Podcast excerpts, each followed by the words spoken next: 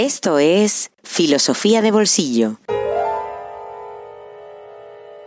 El podcast para aprender filosofía en cualquier lugar. Presentado por Diego Chivilotti.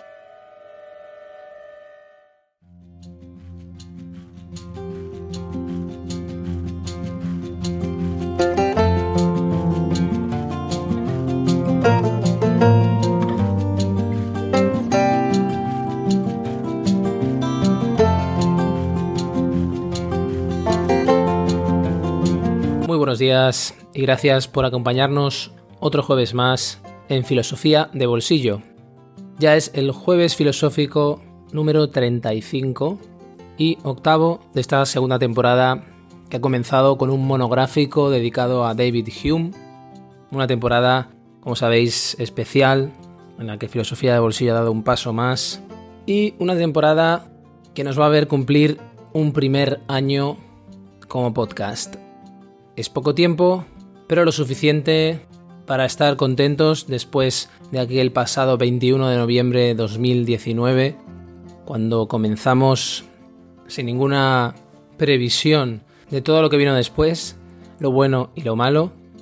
Lo bueno en lo que respecta a la respuesta que ha tenido el podcast, la gran acogida, la cantidad de personas apasionadas de la filosofía, buenos amigos que se han ido sumando y se han ido acercando a filosofía de bolsillo y todo lo que ha cambiado la realidad más inmediata, la cotidianeidad después de la aparición y extensión de la pandemia que estamos viviendo.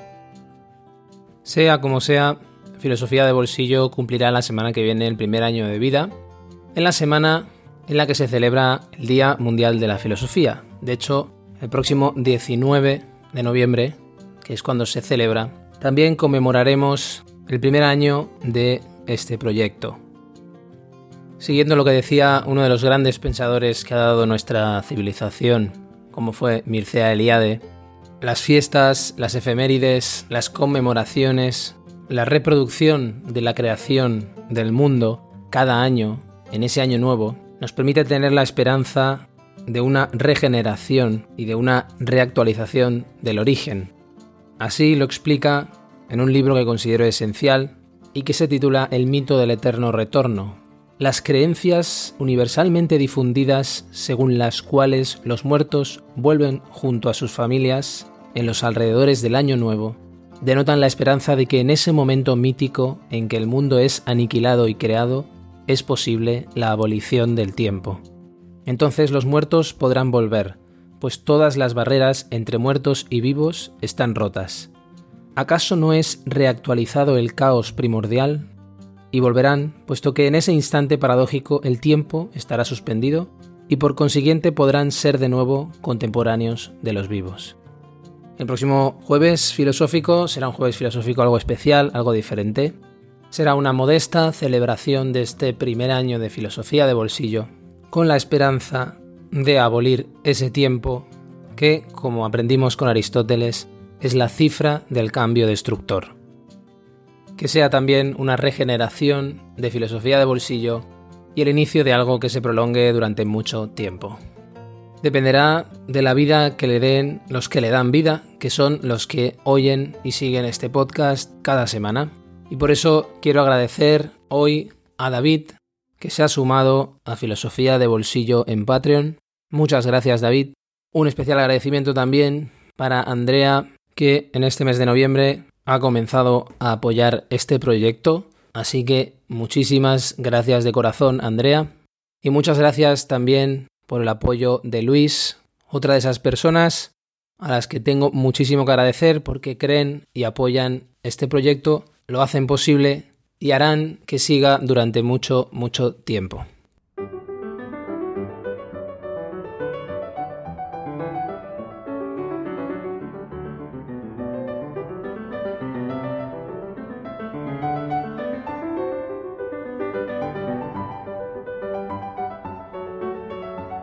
El episodio anterior nos sirvió para conocer todas las ideas que subyacen a la crítica del yo que hace Hume, su posición empirista, su empirismo radical incluso, y la famosa distinción entre cuestiones de hecho y relaciones de ideas.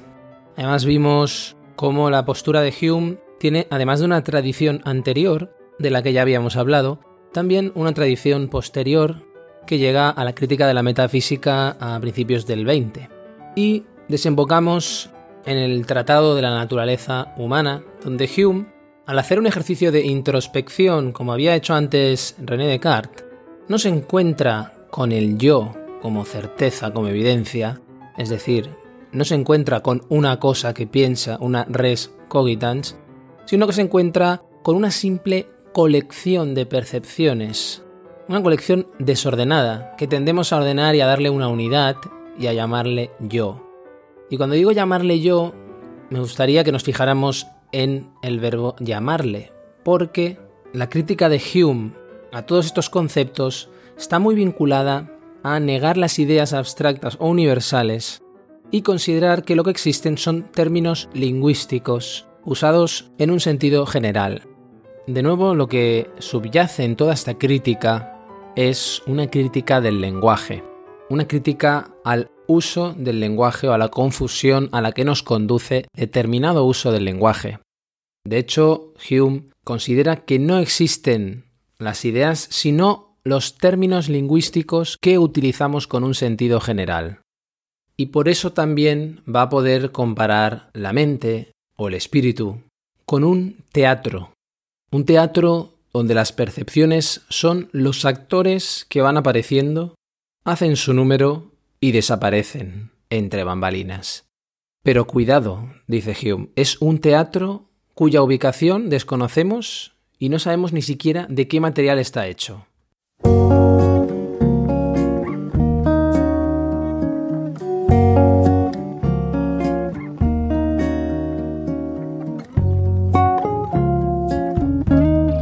Un libro en el bolsillo.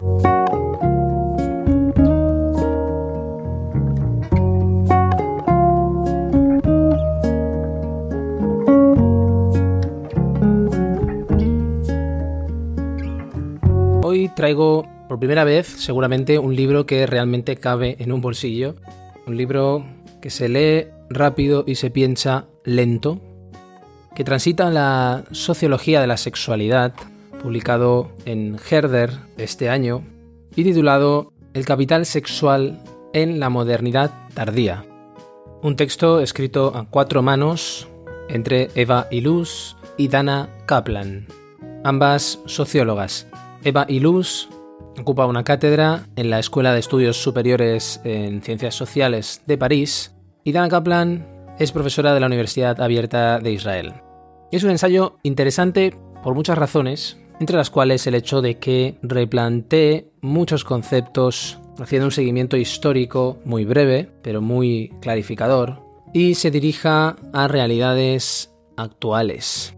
El propio título ya nos da muchas pautas en primer lugar, el concepto de capital, que entienden de una manera mucho más amplia que asociado a lo monetario, y que toman a Karl Marx, evidentemente, como punto de partida, pero lo amplían.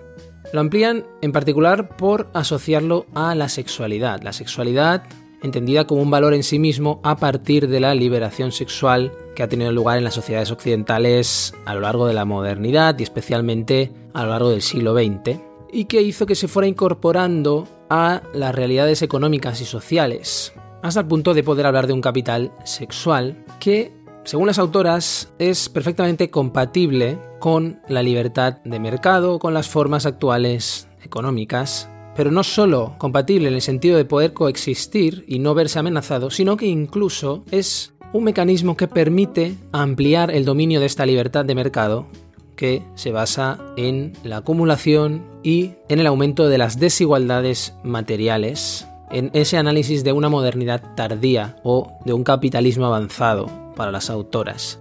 En resumen, lo que muestra Ilus y Kaplan es que la libertad sexual no es transgresora, sino al contrario, es sancionadora de un estado actual de cosas, de un statu quo.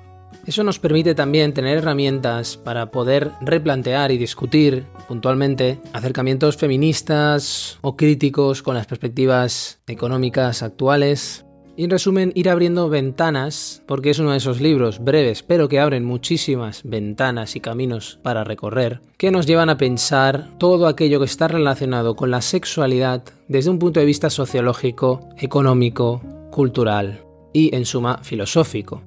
Todo esto va mucho más allá, a pesar de lo que en primer lugar uno puede suponer por el título e incluso por la portada, de pensar la industria del sexo. Al pensar en el sexo, la sexualidad asociada al capital es lo primero que nos viene a la cabeza. Ellas dicen que sí, que el sexo está asociado a la venta y al intercambio de capital y está asociado a la industria del sexo, que conduce también a la subyugación de mujeres, especialmente mujeres que no tienen dinero, pero también que la propia esfera de la reproducción, es decir, la sexualidad como un valor en sí mismo asociado a la vida, un capital que tenemos como tal, está muy implicada en la reproducción de este sistema capitalista, en la creación de capital. Un fenómeno que las autoras describen a partir de la liquidación de esa frontera entre sexo bueno, aquel que pertenece a la reproducción, y sexo malo, censurado, sexo comercial. A partir de ahí, el sexo produce capital económico de forma directa o indirecta. Estas formas indirectas, incluso de creación de subjetividad, las que las autoras pasarán a analizar para desvelar las nuevas formas de desigualdad en el capitalismo actual.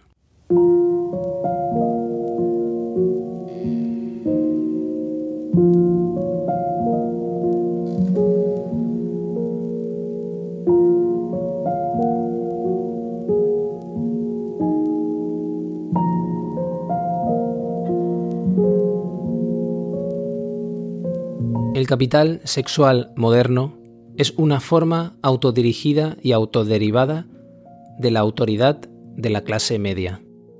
Las relaciones de clase se reproducen mediante las interacciones cotidianas, especialmente las que tienen lugar en el trabajo. Tradicionalmente, la autoridad y el privilegio social de la clase media se han establecido y reproducido dentro de los entornos profesionales.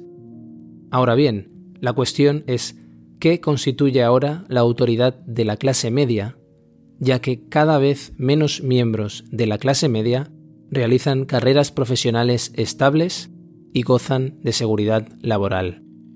En otras palabras, cuando el empleo es tan precario, los sujetos de la clase media se quedan sin apenas nada más que sus propias capacidades afectivas innatas, y en nuestro caso relacionadas con el sexo para restablecer su autoridad. Eva y Luz y Dana Kaplan. El capital sexual en la modernidad tardía. Editorial Herder.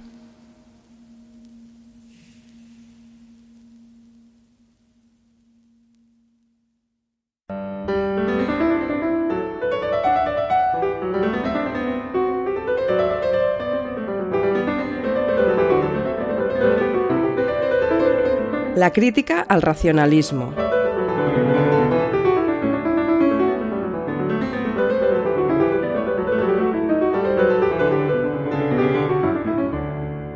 Lo había dicho, pero no importa repetirlo. Hume es el primer filósofo que se toma en serio el empirismo. Él se da cuenta de que si creemos que solo hay conocimiento a través de los sentidos, que es eso lo que sería el empirismo de una forma muy resumida, tenemos que abandonar cualquier otro tipo de conocimiento.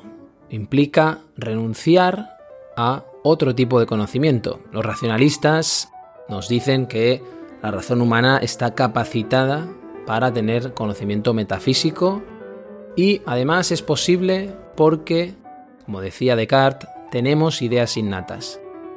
Para los empiristas, la razón es esencialmente finita y probablemente el conocimiento metafísico se nos escape. El único tipo de conocimiento al que podemos aspirar es el que nos aporta la experiencia. Más allá de esta, estaríamos especulando estaríamos excediéndonos.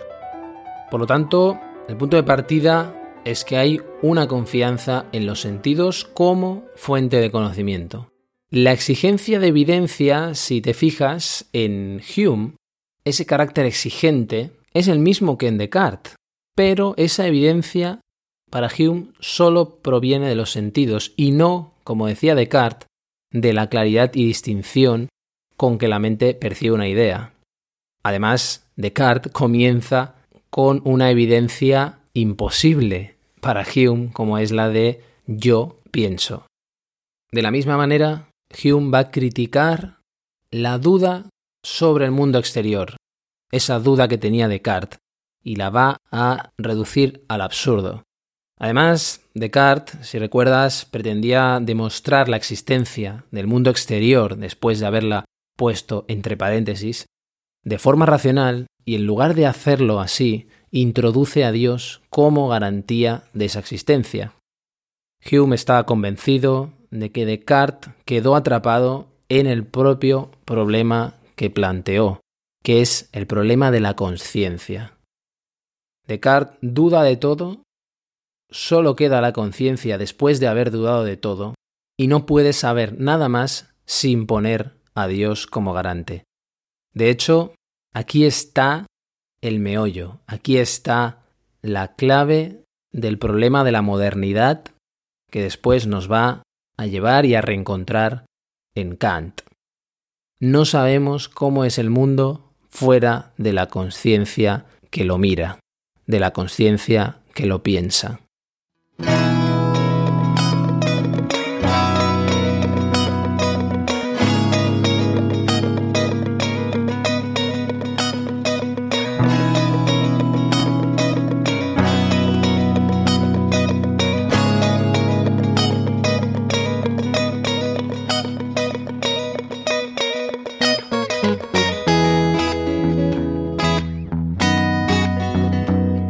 Filosofía de Bolsillo existe gracias a ti. Hazte mecenas y accede a todos los contenidos en patreon.com barra filosofía de bolsillo.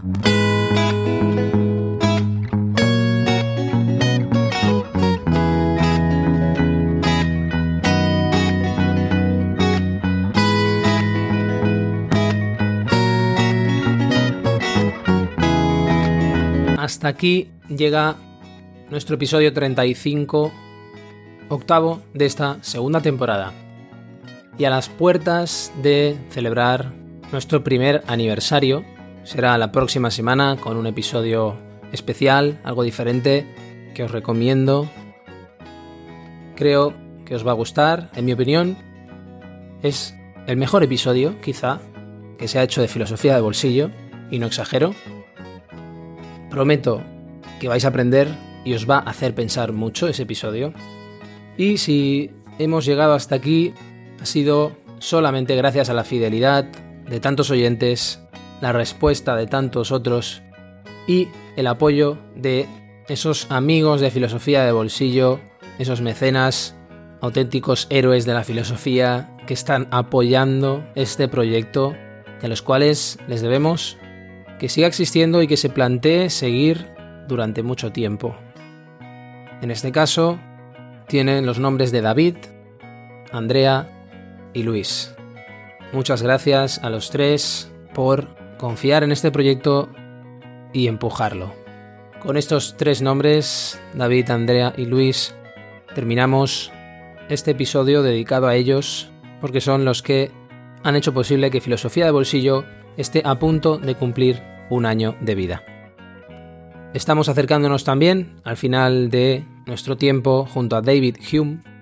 Y todavía no es momento de avanzar. Qué contenidos nos esperan después de él, pero estoy seguro que también os van a interpelar, os van a provocar y os van a empujar también a pensar muchas cuestiones y a leer, que es, como sabéis y como siempre digo, el gran objetivo de filosofía de bolsillo. Os espero a todos el próximo jueves en el primer aniversario de Filosofía de Bolsillo, el Día Mundial de la Filosofía, aquí en Filosofía de Bolsillo. Hasta el próximo jueves.